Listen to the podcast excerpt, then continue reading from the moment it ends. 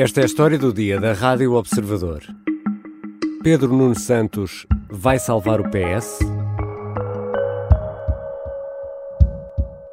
Sou candidato porque, tal como vós, sou herdeiro dos seus fundadores, dos seus valores e das suas ambições.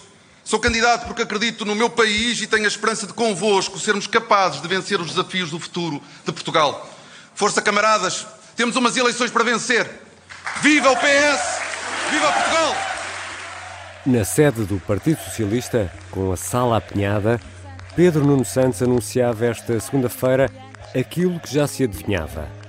Neste episódio, olhamos para o passado recente do ex-ministro socialista e para aquilo que promete agora. Para já, o discurso de cerca de 20 minutos arrebatou a sala, mas irá arrebatar o partido e o país? Vou conversar com a grande repórter do Observador, Rita Tavares, jornalista da secção de política que há muito acompanha o PS. Eu sou o Ricardo Conceição e esta é a história do dia, de terça-feira, 14 de novembro.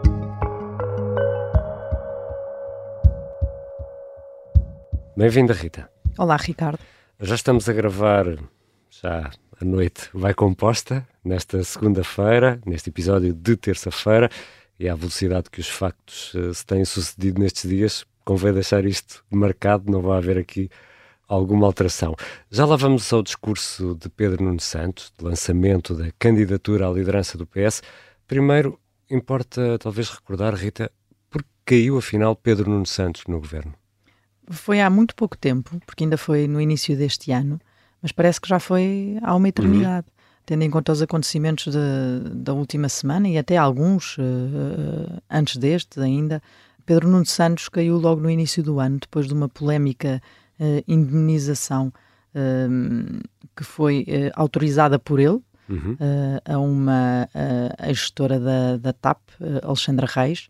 Quando foi conhecida, houve logo ali primeiro um, uma tentativa de descolar da decisão, mas depois uhum. ela Uh, aos poucos foi chegando cada vez mais perto de Pedro Nuno Santos, primeiro ao seu secretário de Estado, uh, Hugo Mendes, e depois mesmo a Pedro Nuno, que afinal tinha uh, uma mensagem onde dizia, onde dava o ok àquela indenização que fez correr tanta tinta pelo volume e por ter vindo depois de uma reestruturação da empresa e por tudo o que isto significou.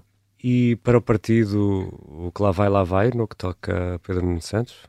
Eu acho que o partido, nesta altura, uh, quer que o, que o que lá vai, lá vai.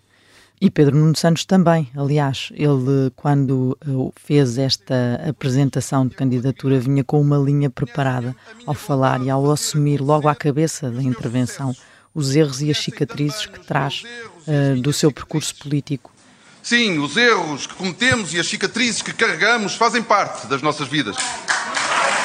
E mostras um bocadinho aqui como uma mais-valia, uh, uma marca de guerra, hum. marcas de guerra que ele tem e que mostram que ele quis decidir. Uh, é pelo menos essa a, a linha de raciocínio que apresentou. Os portugueses, tal como os militantes do PS, conhecem-me. Conhecem as minhas qualidades e os meus defeitos Conhecem o meu inconformismo e a minha combatividade. Veja esta assunção destes problemas, destas coisas que lhe estão coladas à uhum. pele e que, uh, e que, ainda são muito recentes, de facto. Uh, são coisas que Pedro Nunes estava agora a começar a fazer um trilho uhum. com um comentário televisivo e já depois de ter feito um, uma travessia do deserto, que estava agora a começar a tentar limpar e de repente encurtam-lhe esse, esse período em que ele queria fazer e apresentar as suas ideias e apresentar-se como um político que tem um, um, um pendor executivo também e que uhum. uh, é outras coisas para além da indenização da Alexandra Reis e para além da localização do novo aeroporto que foi revogada e, e isso aí uh, foi completamente encurtado e de repente ele está aqui a ter que justificar e a assumir estes erros e estas cicatrizes que ainda não são bem, não, não estão bem cicatrizes, digamos que se calhar a ferida ainda tem ainda ali, estão bem saradas. ainda tem ali alguma, alguma, algum curativo para fazer, uh, mas Pedro Nuno Santos quer assumi-las já assim à cabeça, dizer que não tem vergonha delas, vá, e até diz uma frase que é quem aprende com os erros está preparado para evitar e melhor decidir no futuro. Portanto, lá está, faz disto um, uma vantagem. E Rita Tavares, Pedro Nuno Santos é o representante da esquerda mais à esquerda do PS? É, é quer queira, quer não. Na pluralidade que sempre existiu neste partido, o que está em causa não é uma disputa entre a moderação e o radicalismo. Mesmo que agora uh, tente fazer e tente passar uma ideia de moderação, e a mais evidente foi aquela chegada à sala da candidatura com Francisco Assis, uhum. que, é, que é o representante da ala mais moderada. Aliás, curiosamente, foi uma das únicas vozes que ficou quase isolado e até apupado num congresso do Partido Socialista em plena geringonça, porque ele não concordava com aquela solução Nunca governativa. Concordou, é? Nunca concordou, do início ao fim. E, e Pedro Nuno Santos assumiu, e foi por isso, lá está, apupado num congresso do Partido Socialista. Pedro Nuno Santos, por seu, por seu lado, é o rosto dessa mesma geringonça. E, e agora aparecem lado a lado, e essa foi a primeira vitória de Pedro Nuno Santos neste caminho que tem eh, para percorrer, porque ele está muito vi vinculado à ala mais à esquerda e até um discurso mais radical. Uhum. Muito frequentemente é lembrado aquele seu discurso uh, uh, a desafiar ao não pagamento da dívida e de pôr as pernas dos, dos banqueiros a tremer, que era uma coisa que ele disse uh, bastante mais jovem no período do, do, do, resgate, portanto há 10 anos, e agora está a tentar deixar isso lá atrás e, e passar aqui para a ideia de alguém que consegue conciliar-se e fazer concertação com todas as áreas do, do seu partido e até com Francisco Assis, que era o maior crítico daquela que é a menina dos seus olhos, a Jeringosa. Já voltamos à conversa com a Rita Tavares, jornalista da secção de política, grande repórter do Observador, que há muito acompanha a vida do PS. Afinal, que projeto tem Pedro Nuno Santos para o Partido Socialista e para o país? E se gosta da história do dia, por favor, siga-nos na aplicação que habitualmente usa para ouvir podcasts. Assim garante que não perde um único episódio e está a dar uma grande ajuda à história do dia. Obrigado.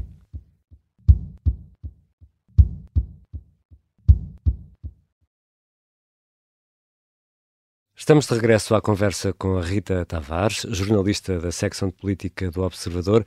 Rita, e afinal, que grande mensagem deixou Pedro Nuno Santos a uma sala completamente apinhada. Foi, era uma sala apinhada, ali preparada para o receber com os presidentes uh, das principais das federações, não são as principais, quase uhum. todas, as, quase a totalidade das federações do PS, uh, dois ministros, uh, enfim, autarcas, uma sala cheia, a dar ali prova da sua força ao nível do aparelho do partido, que é uma das grandes vantagens que ele, que ele tem de há muitos anos ter feito esse trabalho uh, uh, nas estruturas do Partido, do partido Socialista, sim, isso já é? estava preparado, não é? Uhum. Isto foi completamente. Um, ninguém estava à espera, foi inesperada. E, e de repente Pedro Nuno já tem o esquema todo montado e a cavalaria formada para este ataque à liderança do partido.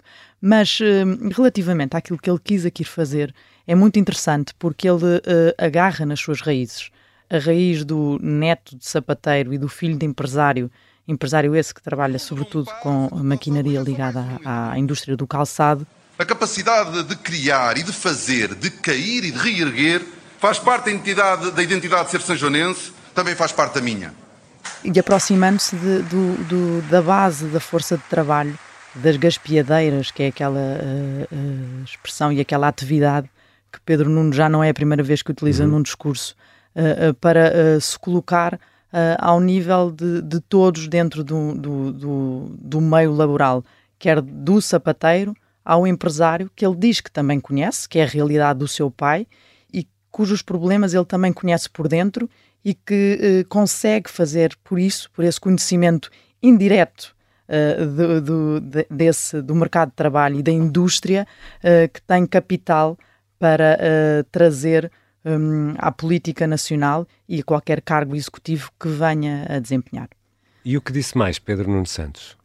Pedro Nuno Santos ainda uh, teve obrigatoriamente de falar do elefante na sala.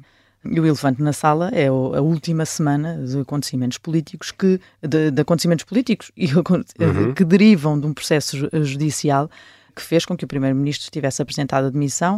Uh, há um processo de crime que envolve o primeiro-ministro contra o primeiro-ministro Existe outro uh, processo que envolve nomes que são do circuito de, de Pedro Nuno Santos.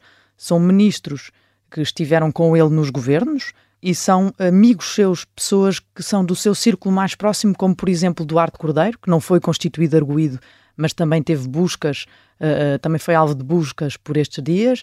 Teve João Galamba, que uh, ultimamente a relação já não era tão próxima, mas durante todos estes anos foi, era, eram do mesmo grupo uh, dentro, do, dentro do partido e, e, eram próximos.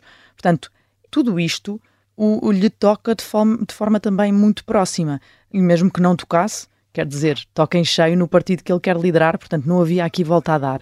E a delicadeza uh, da situação faz com que Pedro Nuno Santos tenha uh, tentado, à partida, dizer isto não vai dominar os próximos quatro meses. E a justiça é central para o funcionamento de uma democracia de qualidade. Mas o PS não vai passar os próximos quatro meses a discutir um processo judicial. O que ele está aqui a dizer é que não quer que estes quatro meses sejam só sobre o processo judicial, tentando pôr também as suas ideias para o país daqui um, pelo meio, adivinhando que claramente vai ser muito usado este tema pela oposição, nomeadamente à direita. E deixou ideias para o país também? Deixou três prioridades já assim à cabeça. Em primeiro lugar, os salários. A outra é a da habitação, que é um problema que, eh, que ele conhece de perto na medida em que tutelou a área. A atual ministra é uma figura muito próxima de Pedro Nuno Santos. Marina Gonçalves foi sua adjunta, chefe de gabinete, secretária de Estado e depois ministra quando ele saiu do governo e tem nas mãos uma área que é uma área muito sensível uh, nesta, nesta altura e que Pedro Nuno Santos quis mostrar aqui que não descura, até porque é uma parte também do património do Partido Socialista e ele quer fazer disso uma bandeira, além da última, que é a valorização do território. E houve alguma palavra mais especial para António Costa? Houve e foi curioso, porque o que Pedro Nuno Santos fez foi elogiar António Costa de forma muito direta. Tive a oportunidade de trabalhar com um dos melhores políticos portugueses que conheci. António Costa foi o líder que derrubou os muros erguidos entre o PS e os outros partidos da esquerda parlamentar. Ou seja, aquilo que ele, eh, quando olha para António Costa, vê logo, é esse momento em que se formou a geringonça, que era uma espécie de sonho para Pedro Nuno Santos e que foi uh, António Costa que, uh, que permitiu que, que, avançasse e que até colocou na altura Pedro Nuno Santos no centro dessa gestão como o grande pivô, como secretário de Estado dos Assuntos Parlamentares na altura, a negociar com todas as frentes no Parlamento, até porque elas não se reuniam na mesma sala, portanto era preciso reunir à vez.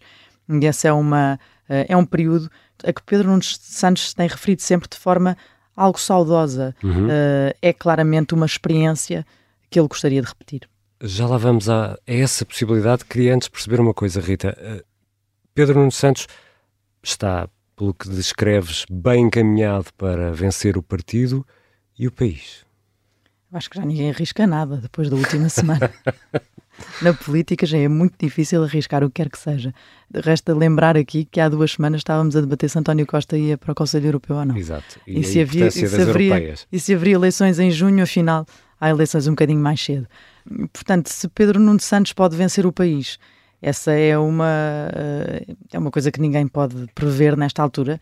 Certo, certo é que vai ser uma campanha dura uh, do ponto de vista de argumentos políticos lado a lado e desse combate. Uh, vai ser seguramente uma campanha um, que, não tendo um resultado certo, o que já vai sendo muito raro nos uhum. últimos anos, uh, umas legislativas sem um resultado certo, sem um vencedor que à partida sabemos que vai ser aquele, vai ser com toda a certeza uma campanha em que o discurso e as, uh, o combate político pode uh, extremar-se muito.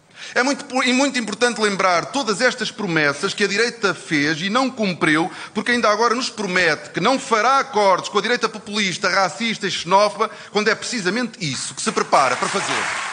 Rita, vamos então regressar a essas saudades que Pedro Nuno Santos sente da geringonça. Ele vai conseguir unir as esquerdas e salvar o PS de uma derrota em março? Ele para já tem de ganhar o partido e já se percebeu que no partido tem alguém, José Luís Carneiro, que está disposto a, a, a, colocar essa sua proximidade com a esquerda como uma fragilidade, porque ele, José Luís Carneiro, está pronto para, se for preciso, apoiar um governo do, de, da direita. Agora, Pedro Nuno Santos é no PS quem está em melhores condições para conseguir unir ou voltar a falar, pelo menos a dialogar de forma aberta com as esquerdas e acho que o equilíbrio aqui maior que ele terá de fazer é não fazer da campanha uh, um discurso onde isso pareça tão uh, que pareça uma realidade que é tão fácil uh, de, de, de, conseguir que as pessoas em vez de votarem no Partido Socialista podem votar no Bloco de Esquerda por exemplo e o voto a Pedro Nuno Santos fugir por essa via e esse há de ser o maior problema que ele vai ter desse ponto de vista, não se chegar demasiado à esquerda para as pessoas não acharem que é tudo a mesma coisa e tanto faz votar num como no outro. Tudo isto tem sido de tal forma rápido que ainda praticamente que não houve a possibilidade de perguntar a Pedro Nuno Santos e se perder.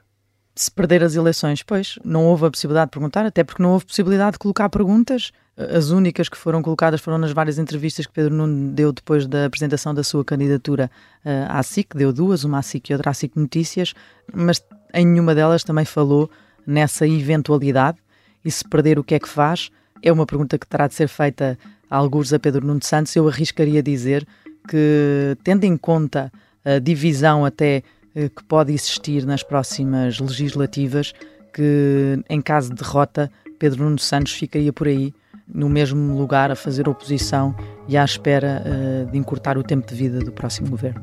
Obrigado, Rita. Obrigada, Ricardo. Rita Tavares é jornalista da secção de política, grande repórter do Observador e há muito que acompanha a vida do PS. Esta foi a história do dia. E se gosta deste podcast, por favor partilhe este ou outro episódio com um amigo ou um familiar, porque para nós essa partilha é mesmo muito importante. Desde já, obrigado. A sonoplastia é da Beatriz Martel Garcia, a música do genérico do João Ribeiro. Eu sou Ricardo Conceição. Até amanhã.